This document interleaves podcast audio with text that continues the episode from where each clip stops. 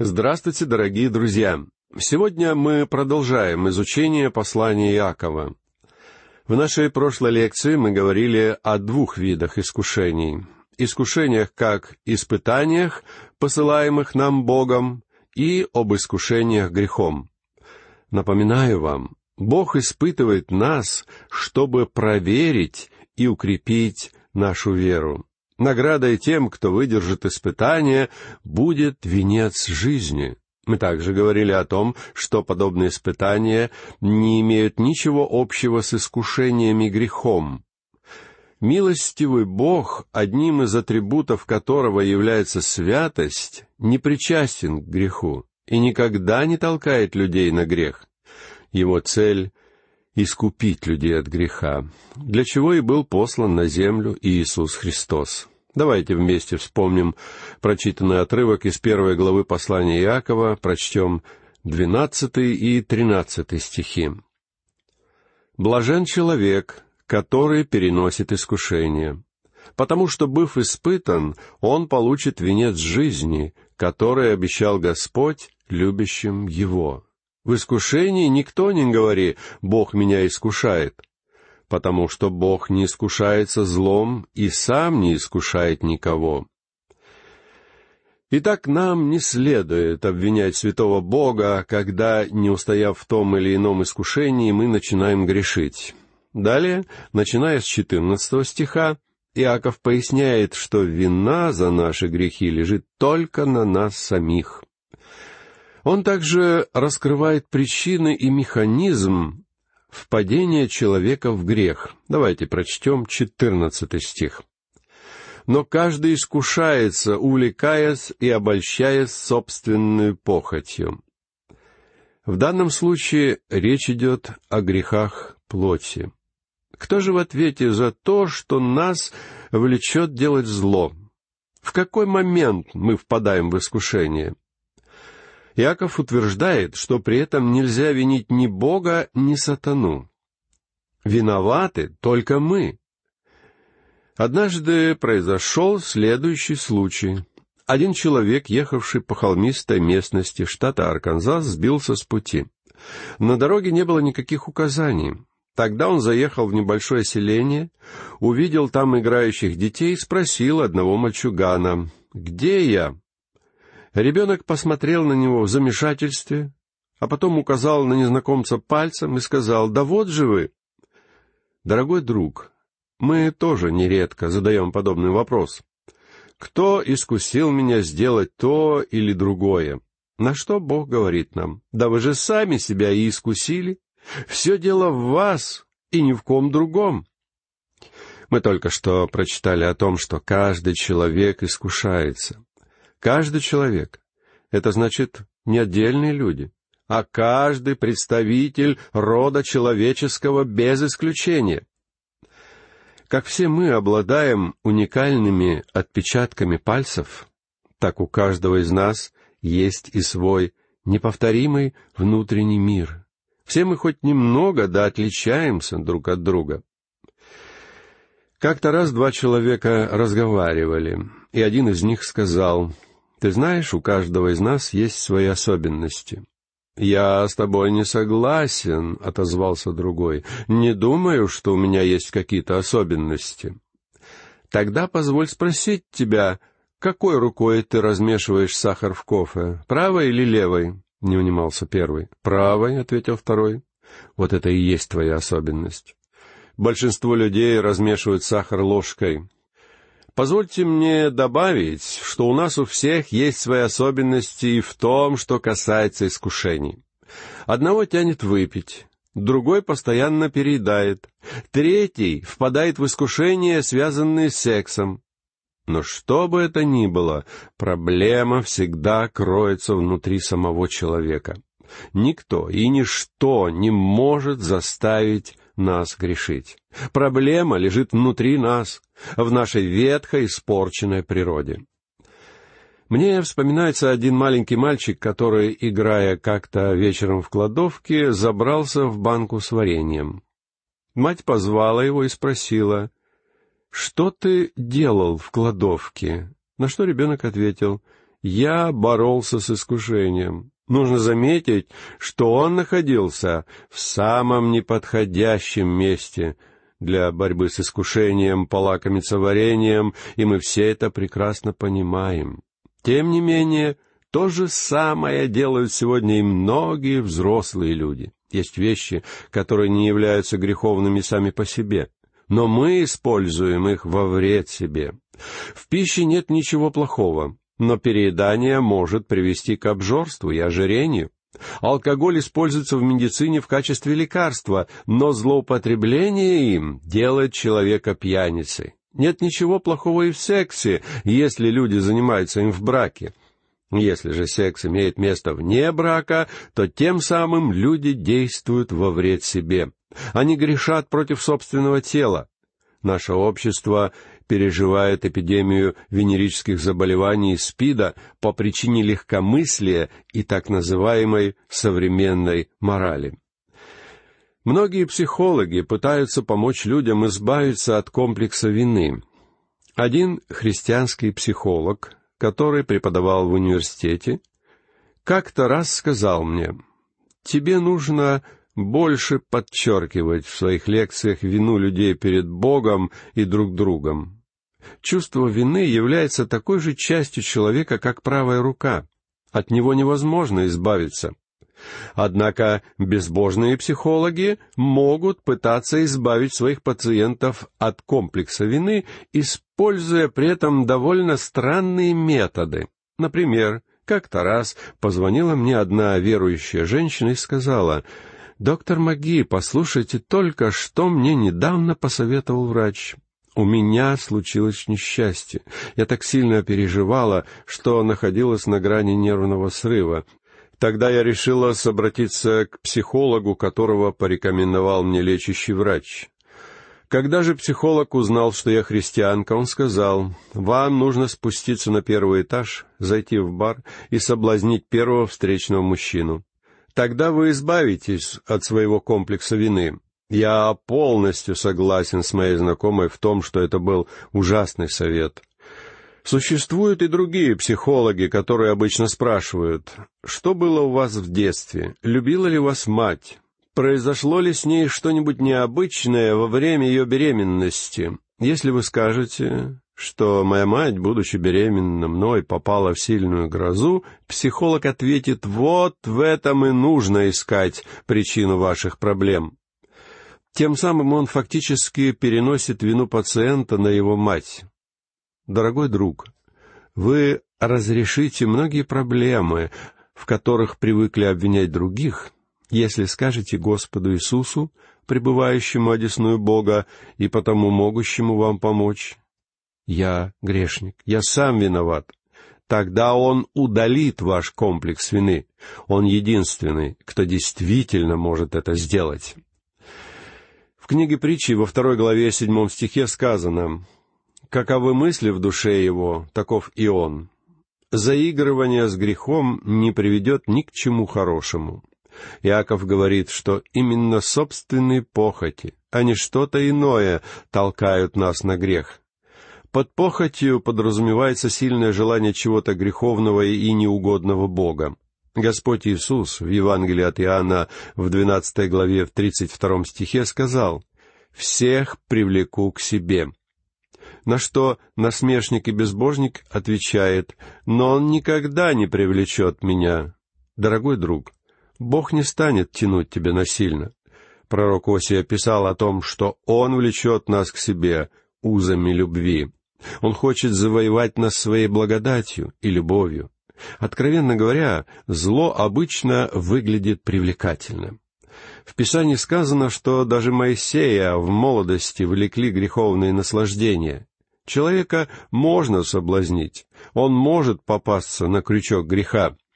Если он сдастся, то не пройдет много времени, как он сделается алкоголиком или наркоманом.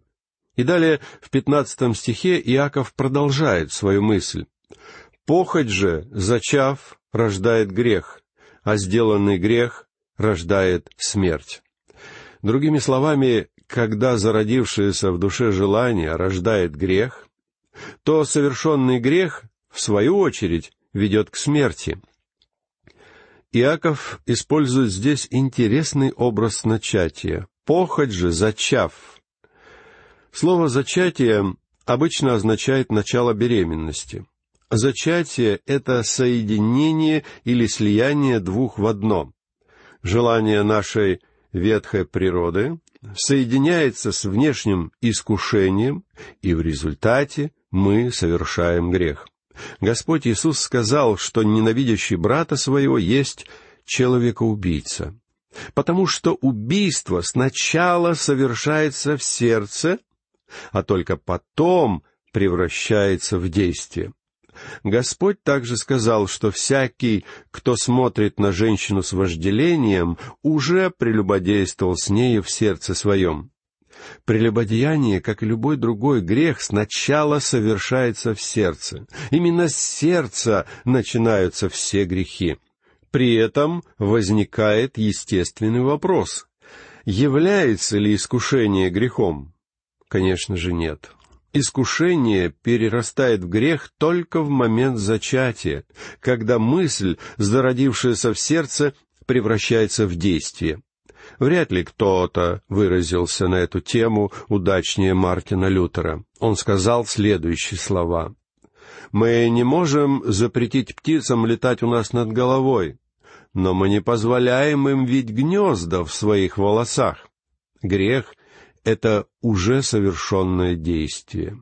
Итак, искушение само по себе еще не является грехом. Мы все испорчены по природе, нам нет смысла обманываться по этому поводу. Мы все испытывали и продолжаем испытывать различные искушения. Как я уже говорил, у каждого человека есть свои слабости. Один человек страдает от переедания, а другого тянет посплетничать. Оба греха являются плотскими, и оба они исходят из сердца. Один только Господь Иисус мог сказать о себе. «Ибо идет князь мира сего, и во мне не имеет ничего». Иоанна 14 глава, 30 стих. «Похоть же, зачав, рождает грех». Когда дело касается похоти, то мертворожденных детей не бывает — Похоть обязательно произведет на свет какой-нибудь грех. Злая мысль в сердце соединяется с внешним искушением, и рождается действие, рождается грех. Сегодня мы нередко оправдываем свои грехи. Мы склонны оправдывать вспыльчивость и сплетни. Мы легко оправдываем множество так называемых маленьких грехов, а иногда мы доходим до того, что начинаем оправдывать и явную безнравственность. Библия же прямо называет все это грехом. А сделанный грех рождает смерть. В Писании говорится о трех видах смерти. Во-первых, это физическая смерть, которая неизбежна для каждого человека. Она придет ко мне и к вам. В этом вы можете не сомневаться. Во-вторых, бывает духовная смерть. Именно в состоянии духовной смерти находится погибший, то есть не знающий Бога человек. В послании апостола Павла к Ефесиным, во второй главе в первом стихе, мы читаем о человеке, который был мертв по грехам и преступлениям. И, наконец, бывает вечная смерть, на которую обречены все люди, которые умирают неверующими. Слово «смерть» в сущности означает разделение, для верующего это означает, что когда грех поселяется в его жизни и превращается в действие, его общение с Богом прерывается, наступает разделение. В первом послании Иоанна в первой главе мы читаем «Если мы говорим, что имеем общение с Ним, а ходим во тьме, то мы лжем и не поступаем поистине». Мы не можем иметь общение с Богом и при этом систематически грешить. Один из самых распространенных грехов в наше время — это прелюбодеяние. С этим искушением так или иначе сталкивается любой человек. В этом нет ничего нового. Я думаю, что внимание, которое сегодня уделяется сексу, а также современный стиль одежды, привели к тому, что люди прелюбодействуют больше, чем когда-либо раньше. Из истории мы знаем, что половая распущенность наряду с пьянством погубили многие народы. Вино, женщины и развлечения привели к деградации некогда могущественные нации. Рим пал не под напором внешних врагов, варваров. Он постепенно разлагался изнутри, увязая в медовых сотах порока. Я вспоминаю одного симпатичного молодого человека, который как-то раз пришел ко мне и сказал, «Я влюбился в очень красивую девушку и хочу, чтобы она была моей». Я спросил его, «А ты предложил ей выйти за тебя замуж?» «Ну, не совсем», — ответил он. «Дело в том, что она уже замужем». Тогда я сказал ему, «В таком случае лучше перестать думать о ней и сделать это прямо сейчас». Но молодой человек продолжал, «Я хотел спросить у вас, что вы думаете о том, если бы она развелась, чтобы мы могли потом пожениться?» «Конечно же, отрицательно», — ответил я. «Ты переживаешь очень сильное искушение. Но если ты согрешишь, то этот грех не сойдет тебе с рук, потому что ты дитя Божье». Потом я рассказал ему о нескольких знакомых мне семьях, которые оказались в подобной ситуации. Они полагали, что со временем все забудется, и они смогут быть счастливы. Но этого не произошло. Трагедия людей сегодня заключается в том, что они думают, будто грех может сойти им с рук. Мы только что прочитали, что похоть, зачавши, рождает грех. Единственное дитя, которое может появиться на свет от подобного союза, это грех, который, в свою очередь, приведет к смерти. Грех станет причиной разрыва общения с Богом, если вы являетесь чадом Божьим, и Бог будет судить вас за него, если вы не осудите себя сами. Молодой человек, о котором я только что говорил, ушел от меня, не сказав ни слова. Беседуя с ним, я пытался вселить в его сердце страх Божий. Он был настоящим христианином и без всякого сомнения переживал сильнейшее искушение. Несколько недель спустя он опять подошел ко мне и сказал, «Доктор Маги, мы приняли окончательное решение». Я внутренне сжался, боясь, что они приняли неверное решение, но он продолжал, мы поняли, что в этой жизни нам никогда не быть вместе. Это для нас вопрос решенный. Я только прошу Бога, чтобы Он позволил нам быть вместе на небе. Этот юноша работал в крупной организации, и он сказал мне о том, что попросил начальника перевести его в один из филиалов в другом городе. Не прошло и месяца, как он снова подошел ко мне после утреннего богослужения, пожал руку и попрощался — Вскоре после этого он уехал. Друзья мои, искушения поджидают нас повсюду. Многие христиане говорят, «Меня искушает сатана». Друг мой, искушение не может породить греха, пока оно не соединится с желаниями вашей греховной природы. Когда же они объединяются, зарождается грех, а грех рано или поздно приведет к смерти. Если вы дитя Божье, то ваше общение с Богом тут же нарушится. А это для вас и есть смерть. Итак, сегодня мы говорили о том, что нам некого винить в собственных грехах, кроме себя. Нас толкает на грех ветхая природа. Мы увлекаемся и обольщаемся собственной похотью, которая в сочетании с внешними искушениями приводит к греху, и нам не следует обманывать себя, думая, что виноваты внешние обстоятельства. Об этом мы будем подробнее говорить в нашей следующей лекции. Сейчас же я хочу подчеркнуть, что если вы считаете грех нормальным и естественным явлением в жизни христианина, и думаете, что христианин может грешить и не испытывать при этом угрызений совести, то вы глубоко ошибаетесь. В таком случае у меня возникают сомнения в вашем рождении свыше. Если же вы мучаетесь и страдаете в борьбе с искушениями, то для вас еще не все потеряно. Главное — не искать виновных вокруг себя, а заглянуть вглубь собственного сердца и осудить свою склонность к греху.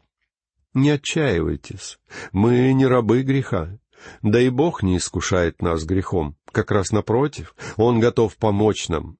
Давайте же внимательно проверим свое сердце и в молитве сокрушения обратимся к Нему за помощью. Только Он может помочь нам устоять во всех постигающих нас искушениях. Своими силами нам их не одолеть. В нашей следующей лекции мы будем говорить о том, что все благое исходит от Бога, и интересно, что слова, которыми в послании Иакова выражена мысль о том, что всякое даяние доброе и всякий дар совершенный не сходит свыше, на греческом языке звучат поэтично и ритмично. В этом отрывке своего послания Иаков называет Бога Отцом Света. Свет в Писании означает два понятия свет истины и свет святости. Бог — начало, источник и поставщик того и другого. От Него идут все добрые, полезные и необходимые дары. Бог, сотворивший нашу Вселенную, несет спасение и жизнь. В следующий раз мы будем также говорить о таком качестве Бога, как постоянство, и о том, что мы всегда можем положиться на нашего Господа, потому что в нем нет изменения и ни тени перемены. Тень от солнца меняется, но не меняется тот, кто создал солнце. Он вчера, сегодня и вовеки тот же.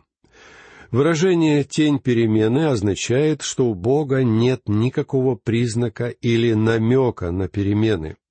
В нем нет неизвестности или непоследовательности. Он никогда произвольно не меняет своих отношений с людьми, не меняет физические законы или биологические. Только благодаря такому постоянству мы можем существовать на Земле. На этом я хочу закончить нашу сегодняшнюю лекцию. Всего вам доброго, дорогие друзья, и да благословит вас Бог.